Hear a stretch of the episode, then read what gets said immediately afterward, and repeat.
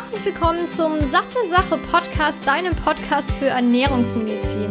Mein Name ist Laura Merten, ich bin 25 und studierte Ökotrophologin. Ich begrüße dich zurück hier zu einer neuen Episode des Satte Sache Podcasts. Ich freue mich, dass du wieder eingeschaltet hast zu einem neuen spannenden Thema. Und zwar eine Erkrankung, die in Deutschland ungefähr 8 Millionen Menschen betrifft. Das heißt, es ist relativ wahrscheinlich, dass jemand in deinem bekannten Freundes- oder Familienkreis an Osteoporose leidet. Osteoporose ist ja eine systemische Skeletterkrankung, die durch eine niedrige Knochenmasse und vor allem einer Verschlechterung der Mikroarchitektur des Knochengewebes charakterisiert ist und demnach kommt es dann als Folge zu vermehrten Knochenbrüchen. Und weil das auch die häufigste Knochenerkrankung im höheren Alter ist, sagt man auch mittlerweile, beziehungsweise man spricht mittlerweile von einer Volkskrankheit. Denn auch weltweit sind 200 Millionen Menschen betroffen und davon 80 Prozent postmenopausale Frauen, das heißt in ihren Wechseljahren. Und Laut Statistik kann man sagen, dass ungefähr jede zweite Frau in den Wechseljahren betroffen ist. Und das ist natürlich schon eine sehr hohe Zahl. Und genau deshalb ist es ja wahrscheinlich, dass du eine Person oder eine Frau, Männer gibt es ja auch jeder fünfte Mann, der davon betroffen ist, aber auf jeden Fall kennst, der darunter leidet, die darunter leidet. Und deshalb ist es eben so wichtig, diese Episode zu machen. Und bevor ich jetzt das Interview mit Frau Manuela Reimann anfange, die eine DGE-zertifizierte Ernährungsberaterin und Diätassistentin ist und sich durch ihre jahrelange Praxiserfahrung auch sehr gut in diesem Thema auskennt, möchte ich ein paar anatomische und physiologische Informationen mit dir teilen, damit du die Erkrankung auch besser verstehen kannst, damit du weißt, welche Ursachen gibt es, was sind Osteoklasten, was sind Osteoplasten, welche Einflussfaktoren gibt gibt's? Wie ist das Risiko für Frauen und für Männer, beziehungsweise warum ist das Risiko überhaupt erhöht für Frauen? Und dann natürlich noch ein paar andere Fragen klären, bevor wir dann in das Interview starten, wo ich dann auch über zum Beispiel Anorexie und Osteoporose, also das Risiko durch ein starkes Untergewicht an Osteoporose zu Erkrankungen, ähm, ob man in jungen Jahren schon eine Osteoporose entwickeln kann, was soll man essen vor allem dann, äh, ob die These stimmt, dass Milchprodukte dem Knochen Kalzium entziehen und somit das Risiko für Knochenbrüche erhöht ist und auch natürlich Osteoporose. Dann, welchen Einfluss der Vitamin D-Spiegel hat auf die Entstehung. Und sie gibt auch noch zwei, drei Praxisbeispiele, damit du weißt, wie das auch zum Beispiel in der Ernährungsberatung abläuft, wie da der Verlauf und der Einfluss der Ernährung ist. Kommen wir doch jetzt zu Beginn mal zu ein paar anatomischen Grundlagen. Und zwar haben wir ja den Knochen, der von Osteoporose befallen wird. Aber was ist überhaupt der Knochen? Der Knochen ist ein lebendiges Gewebe. Es ist eine dynamische Struktur. Das heißt, der Knochen ja passt sich auch an äußere Belastungen an. Wäre ja auch schlecht, wenn er komplett steif wäre und sich gar nicht anpassen könnte. Dann gäbe es eigentlich relativ sofort Knochenbrüche. Und der Aufbau und Abbau des Knochens sind wichtige Voraussetzungen für die funktionelle Anpassungsfähigkeit des Knochens an diese äußeren Bedingungen. Und wenn der Knochen jetzt beispielsweise trainiert wird, dann nimmt die Masse zu. Das heißt, der Aufbau ist größer als der Abbau, bedeutet also, Masse wird, also Massenzuwachs. Ja, und die Struktur passt sich dann auch an die Beanspruchung an. Das heißt nicht nur die Masse, sondern auch die Struktur des Knochens. Und der Knochen hat vier Hauptfunktionen. Das ist zum einen mal Stütz- und Bewegungsfunktion. Er hält uns sehr aufrecht. Dann aber auch eine Schutzfunktion, zum Beispiel auch für bestimmte Organe oder Gewebe und so weiter und so fort.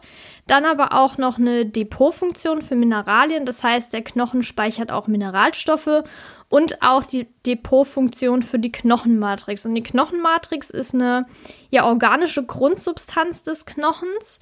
Und der Osteoid, das ist, der besteht vor allem, oder das Osteoid besteht vor allem aus Kollagenfasern und Mucopolysacchariden. Das sind also die vier Hauptfunktionen. Dann jetzt wichtig zu wissen, sogenannte Osteoplasten gibt's und Osteoklasten gibt's. Und da hat mir damals wirklich in der Anatomie-Nachhilfe total geholfen, mir die Sätze einzuprägen. Osteoblasten bauen auf und Osteoklasten klauen.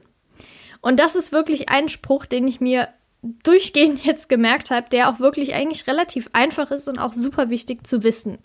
Wir haben also zum einen die Osteoplasten, die haben eine ungefähre Lebensdauer von acht Wochen. Die produzieren diese Knochengrundsubstanz und sind Vermittler der Mineralisierung des Osteoids. Das heißt, sind auch abhängig von der Bioverfügbarkeit von Calcium und Phosphat im Blutplasma. Und diesen eben dazu da, den Knochen wieder aufzubauen. Auf der anderen Seite haben wir dann die Osteoklasten. Die haben eine kürzere Lebensdauer und zwar von circa zwei Wochen. Die bauen die Knochensubstanz auf, äh, ab, Entschuldigung, ähm, und lösen das Knochengewebe somit auf. Und ein Osteoklast resorbiert ungefähr das tausendfache der Produktion eines Osteoplasten. Das bedeutet also, Osteoplasten sind die coolen, das sind die guten und Osteoklasten sind die blöden. Also Osteoplasten bauen auf, Osteoklasten klauen. So, jetzt gibt es verschiedene Hormone, die sehr wichtig sind, die beim Knochenstoffwechsel eine große Rolle spielen. Die möchte ich dir jetzt mal vorstellen, weil das eben auch wichtig ist, um zu verstehen, welchen Einfluss es untereinander hat und zum Beispiel auch, welche Medikamente, da kommen wir gleich nochmal drauf zu sprechen, einen Einfluss haben und warum vielleicht, das heißt vielleicht und warum manche Frauen eben in den Wechseljahren eher Probleme haben mit Osteoporose. Also ein entscheidendes Hormon ist das Parathormon. Ich kann auch gerne nochmal unten in der Beschreibung den Artikel verlinken, den ich geschrieben habe über Knochengesundheit, sprich Calcium, Magnesium, Phosphor oder Phosphat, was alles wichtig dafür ist. Dann kannst du dir das gerne nochmal durchlesen. Also das Parathormon wird in der Nebenschilddrüse gebildet und fördert die Calciumaufnahme aus dem Darm und die Calciumfreisetzung aus den Knochen. Das bedeutet also, wenn im Blut der Kalziumspiegel niedrig ist, dann fordert das Parathormon das Kalzium entweder aus dem Darm, also über die Nahrung, oder eben aus den Knochen rausgezogen wird. Wenn es aus den Knochen rausgezogen wird, ist natürlich schlecht. Deshalb ist es umso wichtiger, genug Kalzium zu sich zu nehmen über die Nahrung, sodass das auch über den Darm aufgenommen kann und dann schließlich in die Blutbahn gelangt. Letztendlich hemmt das Parathormon aber auch die Calciumausscheidung in den Nieren. Und deshalb sagt man auch, dass Calcium, äh, das Parathormon stellt Calcium parat. Das ist auch so ein Merksatz, den ich mir dauerhaft jetzt äh, ja gemerkt habe. Und das ist, denke ich, auch leicht zu verstehen bzw. leicht zu merken. Parathormon stellt Calcium parat. Entweder aus dem Darm optimalerweise oder eben, wenn zu wenig da ist, aus den Knochen.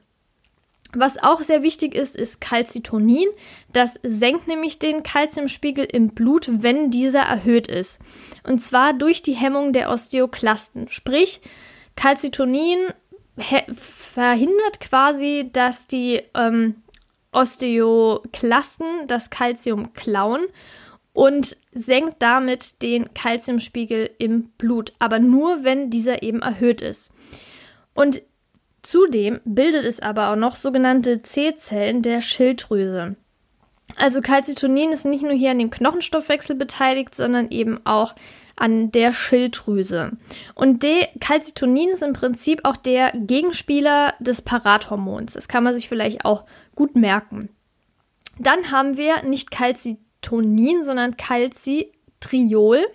Und das ist eben die aktive Form des Prohormons Vitamin D, also 1,25 Dihydroxycholecalciferol. Ich hatte ja auch schon mal eine Episode über Vitamin D gemacht, da kannst du dir das nochmal genau anhören, wie Vitamin D gebildet wird, welche Stufen es da gibt, aber auf jeden Fall ist Calcitriol die aktive Form des Prohormons Vitamin D3.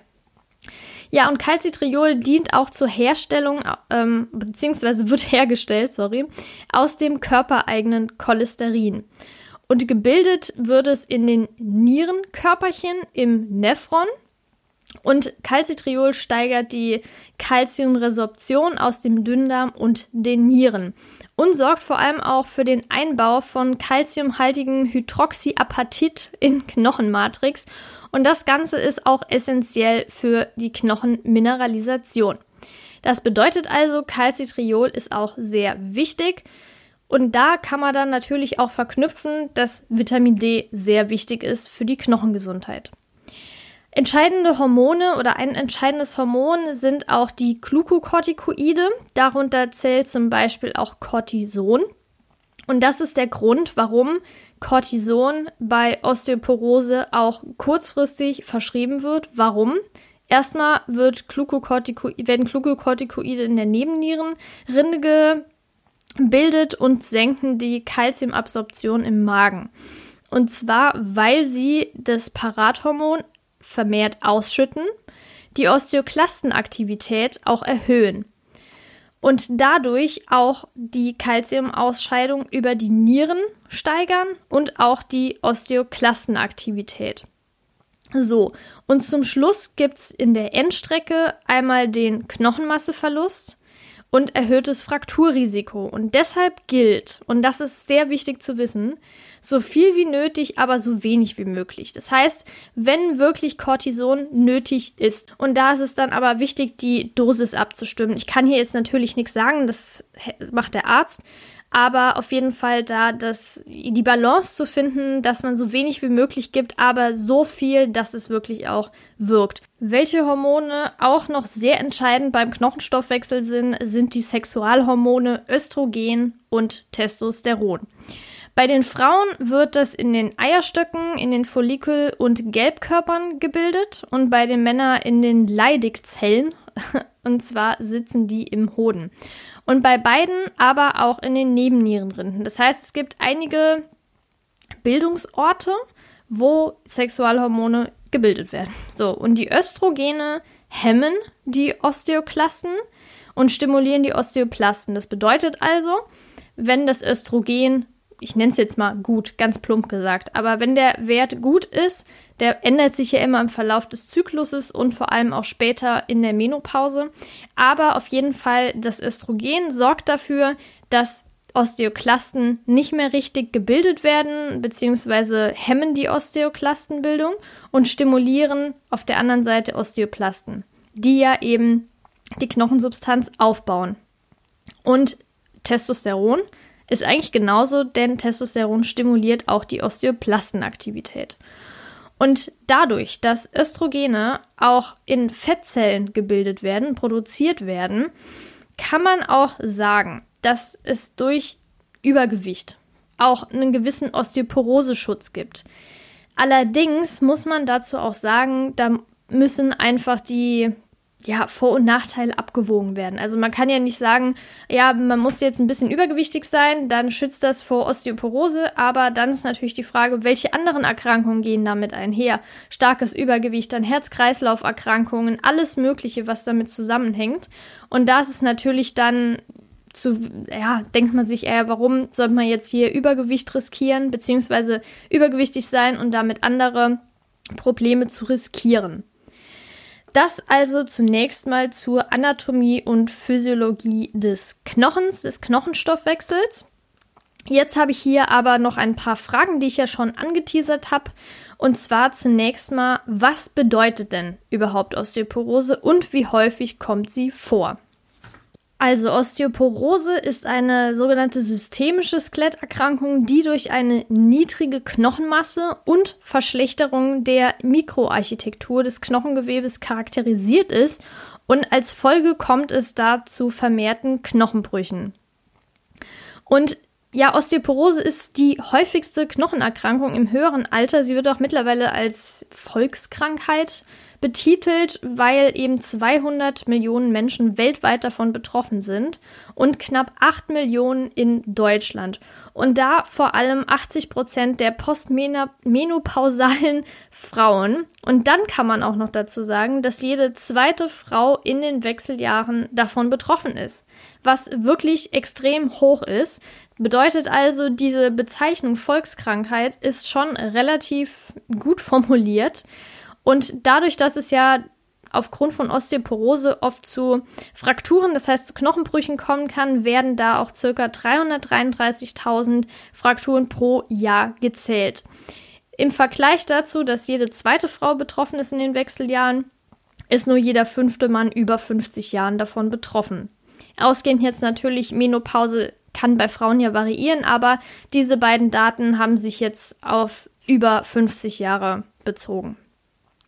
Ja, dann, welche unterschiedlichen Osteoporosearten gibt es?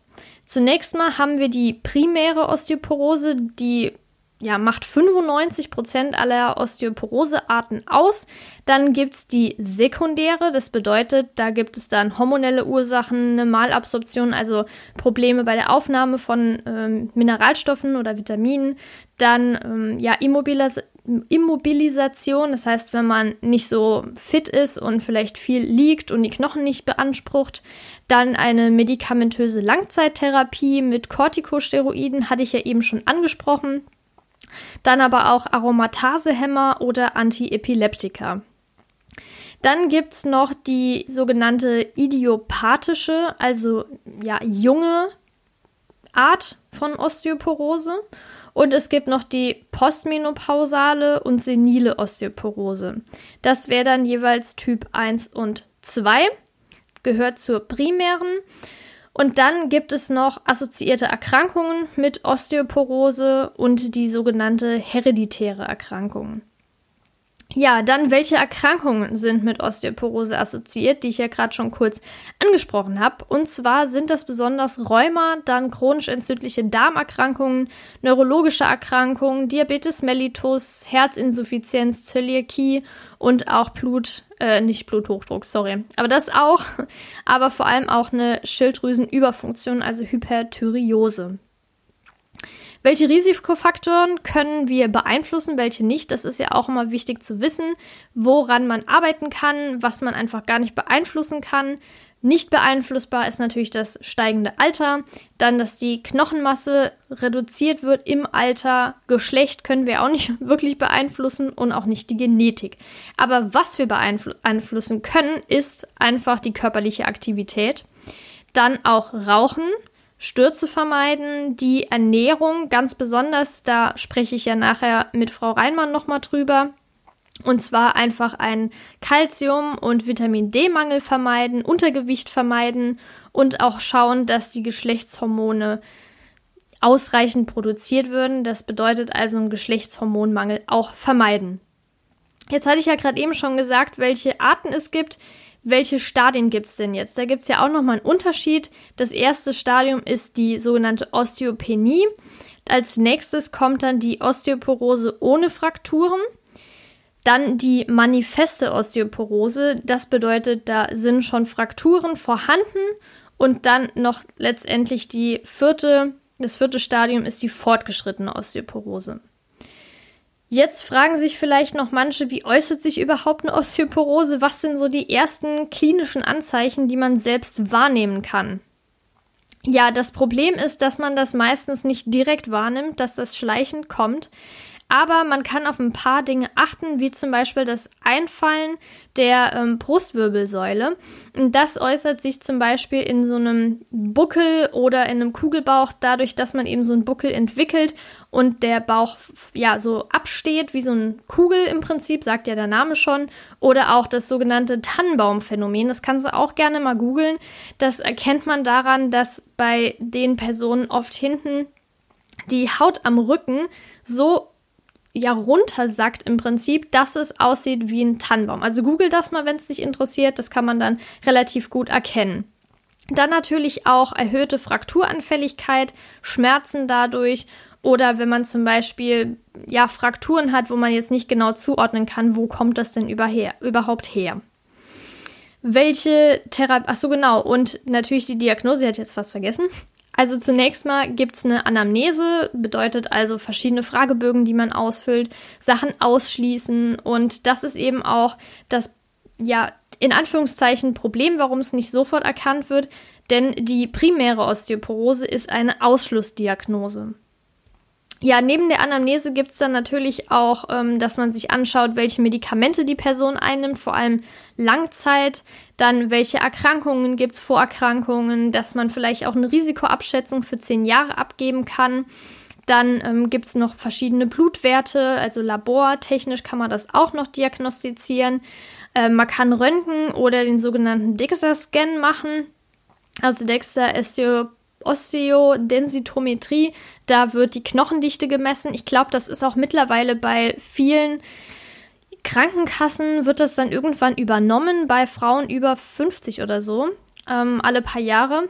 Weiß ich jetzt nicht genau, will ich mich auch nicht festlegen, aber das ist auf jeden Fall auch eine Methode, diese DEXA-Scan, der oft genutzt wird, um sich das anzuschauen, weil die Knochendichte dort eben gemessen werden kann.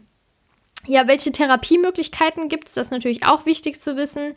Einmal gibt es die kausale Therapie, das heißt, die Ursache wird behoben. Und dann gibt es aber auch noch Medikamente, die man nehmen kann. Das wären zum einen Biphosphate, dann gibt es noch selektive Östrogenrezeptormodulatoren, damit die Östrogenproduktion wieder funktioniert. Dann kann man aber auch äh, Parathormon einnehmen oder sogenannte mononukleare Antikörper. Äh, da gibt es super viele Medikamente, die kenne ich jetzt alle nicht. Das sind die, die ja, ich jetzt gefunden habe, die am häufigsten verschrieben werden, aber dafür bin ich ja auch nicht zuständig. Und bestimmte symptomatische ähm, ja, Therapiemöglichkeiten wären jetzt hier die Muskelkraft, Messungen oder auch zum Beispiel, dass die Muskelkraft gestärkt wird. Dann auch Koordinationsübungen, zum Beispiel auf so einem Wackelbrett. Oder es gibt ja auch die Übung, dass man äh, mit der rechten Hand das linke Bein berührt, wenn es ausgestreckt ist und so weiter. Oder beim, während dem Knien gibt es ja verschiedene Koordinationsübungen. Dann, wenn es je nachdem schon stark ausgeprägt ist, kann man ja auch Hilfsmittel wie Roll Rollatoren nutzen ähm, halt Vitamin D supplementieren, auf die Kalziumzufuhr achten, Untergewicht vermeiden, Reha-Sport gibt's ja dann auch und äh, Schmerzen kann man ja auch temporär mit Analgetika ähm, ja, beheben oder beziehungsweise auch therapieren. Also das waren jetzt so die Basics, die wichtig sind zu wissen. Ich kann noch mal ganz kurz ähm, ja wiederholen: Knochen, lebendiges Gewebe, passt sich äußeren Belastungen an. Ähm, dementsprechend, wenn man trainiert, gibt es äh, einen Zuwachs der Masse, weil der Aufbau des Knochens natürlich mehr ist als der Abbau des Knochens. Die Struktur passt sich auch dementsprechend dann an. Der Knochen hat Stützfunktion, Bewegungsfunktion, aber auch Schutzfunktion, ist ein Depot für Mineralien, aber auch für die organische Grundsubstanz des Knochens. Dann gibt es die Osteoplasten, die Knochen aufbauen und Osteoklasten, die Knochen, Knochen klauen. Entscheidende Hormone wären zum Beispiel Parathormon, das äh, die Kalziumaufnahme aus dem Darm oder auch aus den Knochen fördert. Wir haben Calcitonin, das den Kalziumspiegel im Blut senkt, wenn der erhöht ist, indem es die Osteoklasten hemmt. Wir haben Calcitriol, die aktive Form des Prohormons Vitamin D, was auch die Kalziumresorption aus dem Dünndarm und den Nieren steigert und für den Einbau von kalziumhaltigen Hydroxyapatit in die Knochenmatrix sorgt. Dann haben wir auch noch Glukokortikoide, die den, die Kalziumabsorption in Magen senken und die Kalziumausscheidung über die Niere und die Osteoklastenaktivität steigern. Deshalb soll man da auch wirklich nur so viel wie nötig, aber so wenig wie möglich verabreichen. Welche Hormone auch entscheidend sind, sind Sexualhormone und zwar Östrogen und Testosteron denn beide hemmen die Osteoklastenaktivität und stimulieren die Osteoplastenaktivität. Dann haben wir kurz geklärt, was bedeutet überhaupt Osteoporose, wie häufig kommt es vor. Es ist die häufigste Knochenerkrankung im höheren Alter. Es ist eine systemische Skeletterkrankung, die durch eine niedrige Knochenmasse und Verschlechterung der Mikroarchitektur des Knochengewebes charakterisiert ist und infolgedessen kommt es zu vermehrten Knochenbrüchen. Dann gibt es verschiedene Arten. Wir haben einmal die primäre, wir haben die sekundäre, dann assoziierte Erkrankungen und hereditäre Erkrankungen. Ähm, wir haben ähm, Erkrankungen, die mit Osteoporose assoziiert sind, wie Rheuma, chronisch entzündliche Darmerkrankungen, Herzinsuffizienz, Zöliakie, äh, aber auch neurologische Erkrankungen.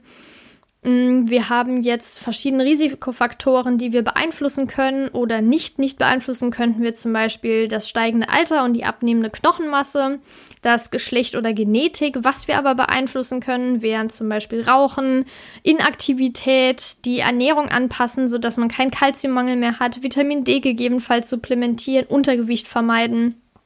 Dann haben wir verschiedene Stadien. Einmal die Osteopenie. Dann Osteoporose ohne Frakturen, dann kommt es zu Frakturen und dann letztendlich zur fortgeschrittenen Osteoporose. Osteoporose äußert sich durch verschiedene klinische Anzeichen, wie zum Beispiel das Einfallen der Brustwirbelsäule, dann aber auch Schmerzen durch die Frakturen und vor allem auch unerkannte Ursachen für die Frakturen. Ähm, diagnostiziert wird es durch zum Beispiel Anamnese, durch Medikamenteneinnahme, die man kontrolliert. Das bedeutet, kommt es aufgrund von bestimmten Langzeittherapie-Medikamenten dazu, dass vielleicht eine Osteoporose dadurch entstehen könnte. Und da ist es wichtig zu wissen, dass die primäre Osteoporose eine Ausschlussdiagnose ist. Therapiemöglichkeiten gibt es verschiedene. Es gibt einmal kausal, da wird die Ursache behoben. Dann symptomatisch, da wird zum Beispiel gesagt, ja hier, wir gucken einfach mal, dass wir die Symptome behandeln, indem wir zum Beispiel Koordinationsübungen machen. Wir verschreiben Reha-Sport. Wir gucken, dass Untergewicht vermieden wird und schlimmstenfalls werden temporär Schmerzmittel verschrieben und aber auch Medikamente. Da gibt es auch verschiedene, wie zum Beispiel mononukleare Antikörper, Östrogenrezeptormodulatoren, äh, Selekt, äh, Entschuldigung, Biphosphate oder auch zum Beispiel ähm, das Parathormon. Ja, das war jetzt nochmal ein Schnelldurchlauf, aber ich will dich jetzt nicht länger auf die Folter spannen. Jetzt kommen wir endlich zu dem Interview, auf das ich mich auch sehr gefreut habe und das auch echt super geworden ist. Ich nehme das hier nämlich jetzt nach dem Interview auf und ich würde mich wirklich sehr freuen, wenn dir mein Podcast gefällt, dass du eine Bewertung da lässt bei äh, iTunes geht das ja super fix. Würde ich mich natürlich sehr über 5 Sterne freuen, wenn es dir gefällt. Und auch über ein Abo, dann bekommst du nämlich sofort eine Nachricht, wenn die nächste Episode hochgeladen wurde. Ja, ich wünsche dir jetzt ganz viel Spaß mit dem Interview und wir hören uns dann bei der übernächsten, beziehungsweise ja übernächste Woche, aber bei der nächsten Episode wieder.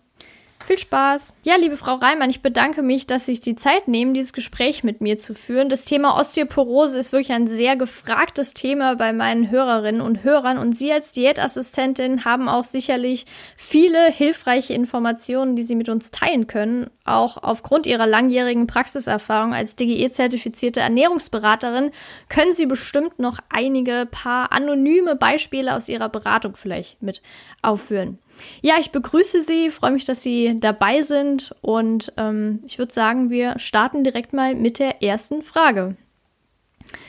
Ähm, die Frage lautet, wenn man sich wegen Anorexie, also sehr starkem Untergewicht, vier Jahre lang oder generell jahrelang mangelernährt hat, ist denn das Risiko schon erhöht für Osteopenie oder Osteoporose? Ja, ähm, also das Risiko für Osteoporose ist wirklich erhöht. Ähm, man kann das so ein bisschen damit vergleichen, wenn ähm, Frauen ähm, schwanger werden und Kinder gebären und dann auch noch die Kinder weiter stillen. Ähm, dann benötigt der Körper schon ähm, die richtige Menge an Kalzium. Und wenn das nicht gegeben ist, kann es schon durchaus zu einer Osteoporose führen. Und ebenso ist es natürlich auch, wenn man mangelernährt ist, wenn man eine Anorexie hatte dass dann diese Gefahr gegeben ist, die aber auch wieder behoben werden kann, wenn man dann gezielt darauf achtet, äh, seine Ernährung umzustellen und dauerhaft darauf zu achten, ausreichend Nährstoffe zu sich zu nehmen. Liegt das dann nur an dem Kalzium oder ist das noch zurückzuführen auf Energiemangel oder Mangel an anderen Nährstoffen? Ja, insgesamt kann man schon sagen, dass es auch zurückzuführen ist auf äh, andere Nährstoffe. Ähm, da zählt ja natürlich Vitamin D noch zu, da zählt Folsäure zu. Also eine Mangelernährung führt ja schon dazu, dass man eigentlich viele Nährstoffe zu wenig zu sich nimmt. Und da äh, spielt vieles miteinander eine große Rolle. Okay und kann sich eine Osteopenie, was ja die Vorstufe oder das, das, Vorstadium einer Osteoporose ist, in jungen Jahren wieder zurückbilden. Das bedeutet also, wenn man jetzt zum Beispiel mit 25 eine Osteopenie hat, kann das sich wieder zurückbilden, sodass sich keine, also sodass keine Osteoporose entsteht?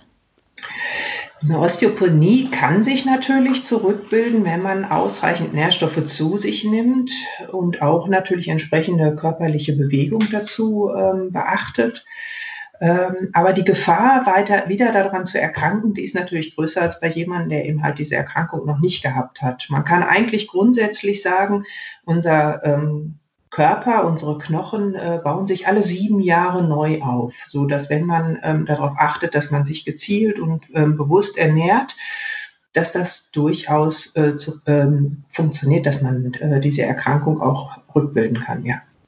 Okay, also das bedeutet, man hat zwar lebenslang oder danach ein erhöhtes Risiko für eine Osteoporose, aber wenn man darauf achtet, die Ernährung gut zu gestalten, die Nährstoffe zu sich zu nehmen, dann muss es nicht unbedingt sein, dass man eine Osteoporose bekommt. Genau, ganz genau, das ist so, ja. Okay, super. Und was soll man denn jetzt genau essen, wenn man in jungen Jahren schon Osteoporose hat? Gibt es da einen Unterschied, ob man das jetzt mit 30 bekommt oder mit 60?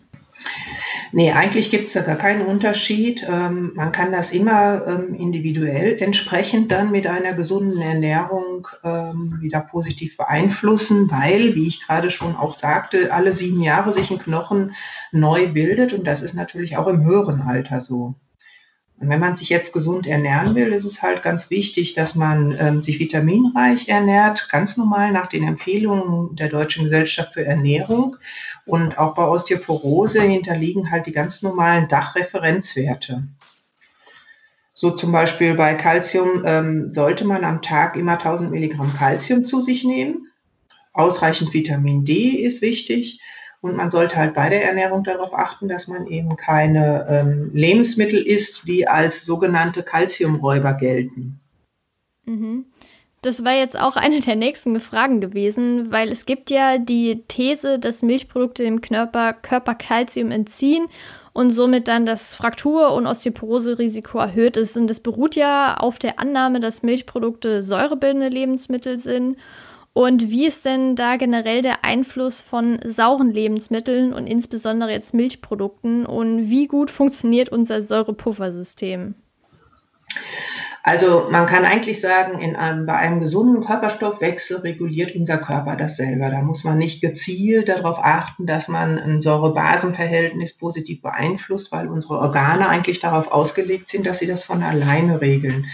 Jetzt muss man aber auch sagen, diese These, dass Milch als Kalziumräuber gilt, indem eben halt schwefelhaltige Aminosäuren die Kalziumausscheidung über den Körper verstärken, ähm, dem kann man aber auch gegenhalten, dass wir, wenn wir Milch trinken oder ähm, Milchprodukte verzehren, wir wesentlich mehr Kalzium zu uns nehmen, als über diese Verstoffwechselung durch äh, die Milch eben halt ausgeschieden wird. Also es ist immer noch ein Gewinn da drin, wenn man Milch und Milchprodukte zu sich nimmt. Und okay. dann und dann muss man auch dazu sagen, es sind halt auch Studien gemacht worden, wo eben halt dieses Ergebnis einer erhöhten Fraktur ähm, rausgekommen ist, wenn man Milchprodukte verzehrt. Aber diese Studie, ähm, die sagt nichts darüber aus, welche weiteren Faktoren berücksichtigt wurden, die eben halt negativ auf eine, ein Frakturrisiko wirken. Und das beanstanden selbst die Personen, die diese Studie selbst durchgeführt haben. Also dementsprechend ist die halt, halt nicht äh, nennenswert, dass man sagen kann, Milchprodukte äh, fördern ein Frakturrisiko. Okay, also das bedeutet, es gibt Hinweise darauf, dass das möglicherweise das Frakturrisiko erhöht, aber man kann nicht mit hundertprozentiger Sicherheit sagen, das ist jetzt wegen den Milchprodukten. Ganz genau. Also es sind viele Faktoren, die eben halt dazu führen, dass äh, solche Frakturen entstehen können, nicht berücksichtigt worden. Okay. Und das ist schon ganz wichtig, dass das mit berücksichtigt wird, weil es ja da viele Faktoren gibt, die zu einer Knochenbrüchigkeit führen können. Und Sie meinten ja, dass man dann die Kalziumaufnahme einfach steigern sollte, um dem entgegenzuwirken, der erhöhten Ausscheidung. Wie viel ist das denn ungefähr, wenn man jetzt einen normalen Referenzwert von 1000 Milligramm am Tag hat? Wie viel müsste man dann mehr essen, um das ausgleichen zu können? Ja, man braucht nicht mehr. Also 1000 Milligramm sind wichtig, die überhaupt zu verzehren. Das ist das Wichtigste. Wenn man die erreicht, dann kommt der Körper mit der Menge eigentlich aus. Es sei denn, man ist untergewichtig und unter 19 Jahren. Dann ist das, äh, der Kalziumbedarf schon erhöht, aber ansonsten reichen diese, 19, äh, diese 1000 Milligramm Kalzium vollkommen aus. Nur die werden halt oft nicht erreicht. Es wird nicht genug gegessen an Kalzium.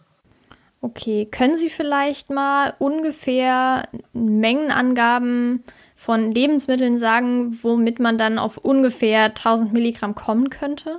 Ja, zum Beispiel, ähm, wenn wir jetzt ähm, Grün, eine Portion Grünkohl zum Beispiel essen würden von ungefähr 200 Gramm, dann haben wir schon 424 Milligramm Calcium.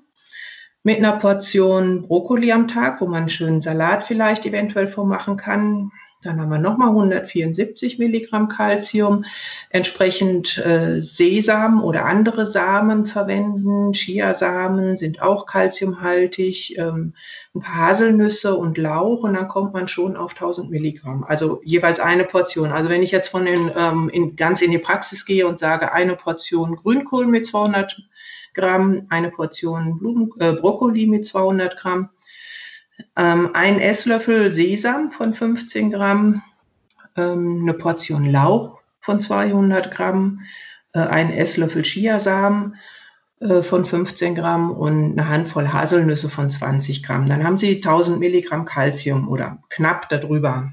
Man könnte aber genauso gut sagen, ähm, diese Portion Grünkohl von 200 Gramm, ähm, die 424 Milligramm Calcium hat, könnte man auch durch eine Portion Käse ein Eder, äh, Emmentaler von einer Scheibe, A30 Gramm, hat auch 400 Milligramm Calcium.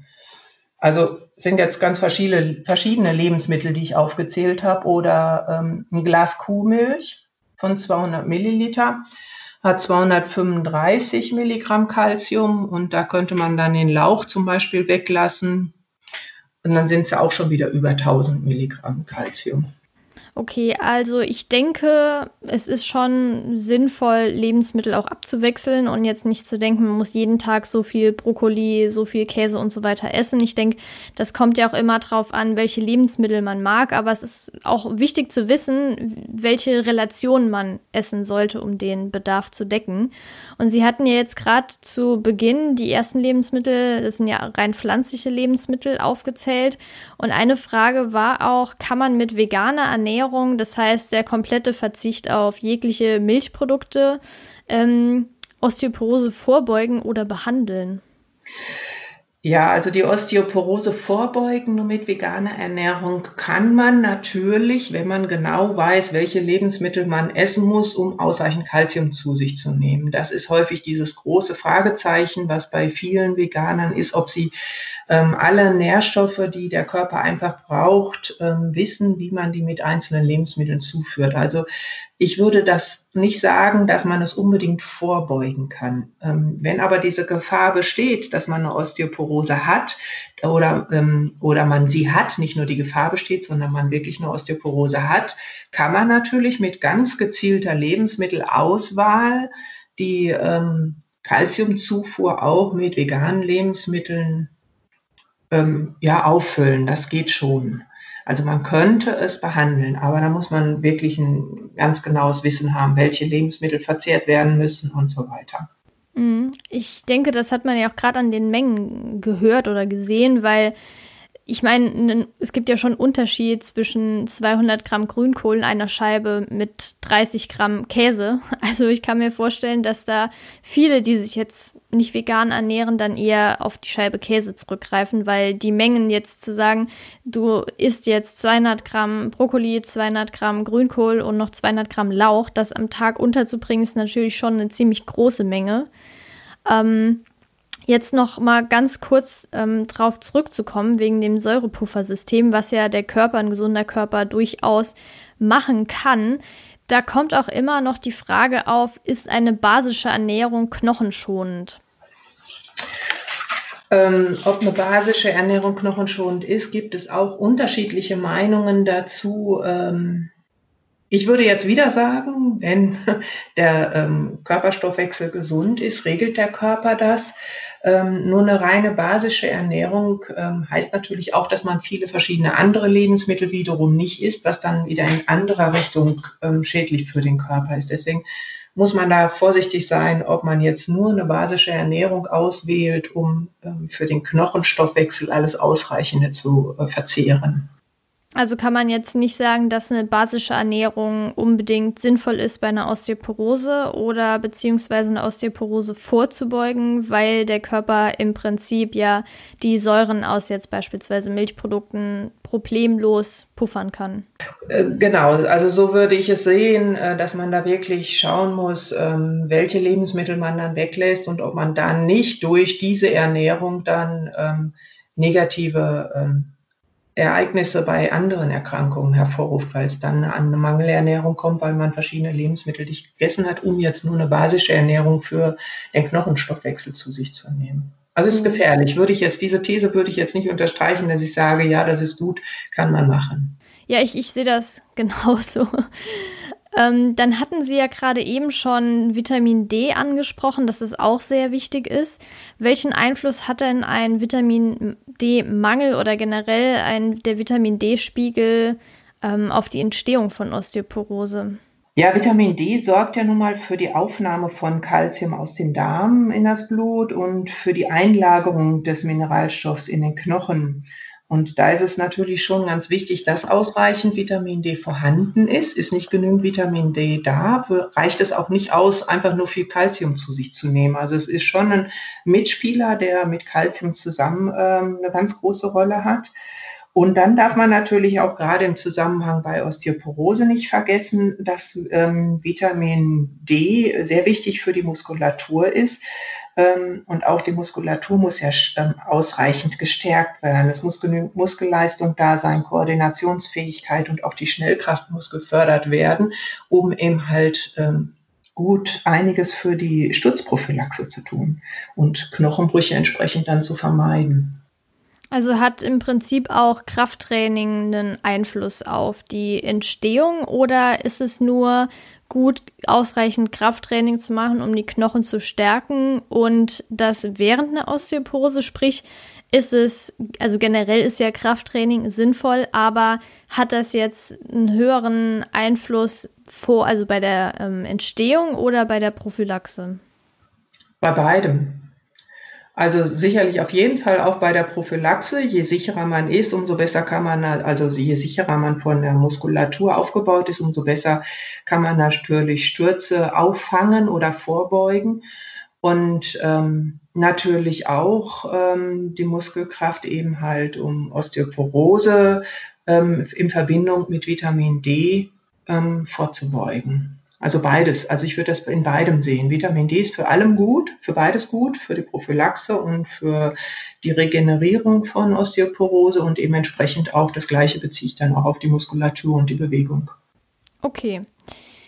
Jetzt die Frage, die bestimmt sehr viele interessiert, da Sie ja auch schon seit Jahren praktizieren. Haben Sie denn so zwei, drei Praxisbeispiele für uns, wie denn zum Beispiel der Verlauf oder also der Verlauf der Osteoporose war, wie der Einfluss der Ernährung war, als schon die Osteoporose vorlag oder inwiefern zum Beispiel auch jetzt ähm, genetische Vorbelastung eine Rolle gespielt hat? Das ist natürlich jetzt eine schwierige Frage, weil ähm, ja, da hacke ich jetzt wieder so ein bisschen darauf rum. Die Knochen bauen sich alle sieben Jahre auf und ich betreue keine Patienten über sieben Jahre lang. Ähm, das ist schwierig, da natürlich zu sagen, ja, nach sieben Jahren sind die Werte von Osteoporose besser geworden. Dementsprechend werden ja auch so Knochendichte knochendichte Messungen alle fünf Jahre höchstens gemacht, um dann eben Veränderungen zum Beispiel zu sehen an den Knochen. Was man natürlich erkennen kann bei einer Ernährungsumstellung, was halt auch schon ähm, ja in meiner Beratungspraxis aufgetreten ist, dass die Patienten halt einen sehr niedrigen Kalziumspiegel äh, im Blut aufgewiesen haben und mit einer Ernährungsumstellung und auch einen Vitamin D, niedrigen Vitamin D-Spiegel und in der Ernährungsumstellung haben sich beide äh, Werte positiv verändert. Das ist natürlich schon auffällig gewesen durch die Ernährungsumstellung, dass man da sehr viel auf die Nährstoffe äh, einen großen Einfluss hat und die entsprechend positiv beeinflussen kann durch die Ernährungsumstellung. Also das ist schon ein Effekt gewesen. Aber wie die Knochensubstanz sich entsprechend durch eine andere Ernähr äh, gesündere oder andere Ernährung verbessert hat, ist schwierig zu beurteilen, weil ich die Patienten so lange nicht äh, äh, dann sehe. Okay, hatten Sie zufällig schon mal mitbekommen, dass jemand durch eine medikamentöse, beziehungsweise anders gefragt, ähm, dass jemand durch eine Ernährungsumstellung jetzt zum Beispiel die medikamentöse Therapie zurückschrauben konnte? Ja, das ist sowieso so ein Zusammenspiel, was man schauen muss. Also man kann nicht einfach sagen, wir ähm, werden uns jetzt kalziumreich ernähren, damit die Osteoporose positiv beeinflusst wird und zusätzlich bekommen die Patienten dann auch noch die Medikamente. Das kann dazu führen, dass der Kalziumspiegel dann zu hoch steigt im Blut. Also das muss dann schon in Kooperation mit dem Arzt abgesprochen werden, dass man die Medikamente reduziert und entsprechend ganz gezielt darauf achtet, die Ernährung umzustellen und sich kalziumreich äh, zu ernähren. Und dann können die Medikamente auch reduziert werden. Okay, aber wichtig ist auch zu wissen, dass ein zu hoher Kalziumspiegel im Blut ähm, problematisch sein kann. Genau, also man kennt da noch nicht die genauen Studien, was damit passiert. Also man sagt, der, die Calciumaufnahme sollte nicht über 2000 Milligramm liegen. Also empfohlen werden 1000 Milligramm und sollten aber nicht über 2000 Milligramm liegen, weil das dann alles zu Lasten der Nieren geht, weil zu viel Calcium über die Nieren unter Umständen ausgeschieden wird. Und da kennt man noch keine ausreichenden Studien, die belegen, was passiert dann, wenn man ähm, über Jahre zu viel Calcium zu sich nimmt. Alles klar. Dann will ich jetzt doch noch mal so fragen. Sie hatten ja eben schon ja Lebensmittelbeispiele mit den Mengen genannt, aber haben Sie jetzt vielleicht so konkrete ja, zum Beispiel auch Gerichte, die Sie Patientinnen und Patienten empfehlen, um das Kalzium, also um ausreichend Kalzium aufnehmen zu können?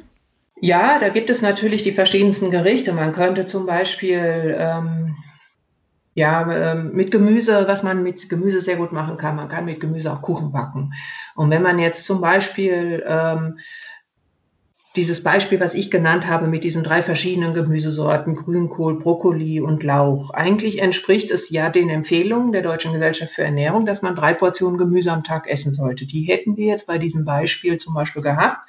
Und somit könnte man dann sagen, anstelle des Grünkohls nehmen wir vielleicht Zucchinis. Zucchini sind auch sehr kalziumreich. Und man kann wunderbar aus einem Zucchini-Kuchen, äh, aus, aus Zucchinis einen Zucchini-Kuchen backen. Ähnlich wie man Möhrenkuchen kennt kann man das genauso mit Zucchinis machen, schmeckt wunderbar. Und schon haben Sie eine Portion Gemüse oder eine Portion Kalzium am Nachmittag bei einer Tasse Tee. Oder ähm, aus dem Brokkoli könnte man einen wunderbaren Salat machen, den man dann am Abend bei einer Scheibe Brot essen kann. Und das dritte Gemüse, wie zum Beispiel Lauch, da haben sie dann am Mittag äh, eine Lauchquiche von gemacht, wo sie dann zusätzlich dann auch noch ähm, Käse reingeben können und dann haben sie noch wiederum noch mehr Kalzium zusätzlich zu dem Lauch, auch noch Käse, womit man diese Quiche überbacken kann. Also das sind ja dann schon ja, drei verschiedene Gerichte, wenn ich jetzt so zurück überdenke. Einmal der Zucchini-Kuchen, dann die Lauchquiche und den Brokkolisalat. Mhm.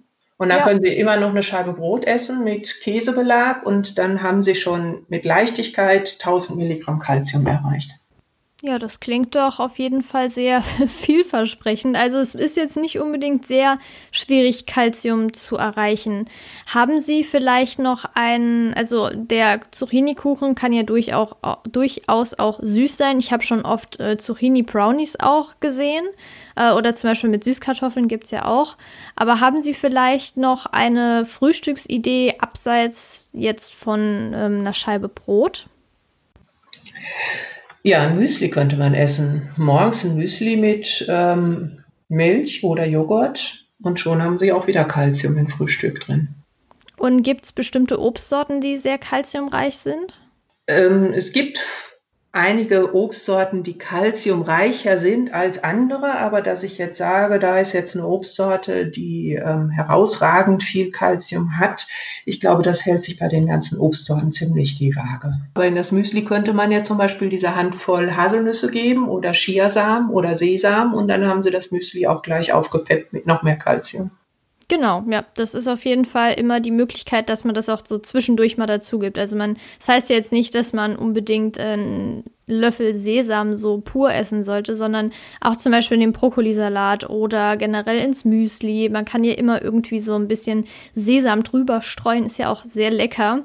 Ich hatte auch vor kurzem noch ein Brokkoli-Rezept veröffentlicht. Also das ist ja wirklich ein super leckerer Salat, den man entweder so pur essen kann. Man kann ja auch zum Beispiel noch Bohnen mit reintun oder so als ganze Mahlzeit oder man isst es eben zu einer Scheibe Brot oder zu was anderem noch. Also das ist ja alles total vielseitig verwendbar. Genau.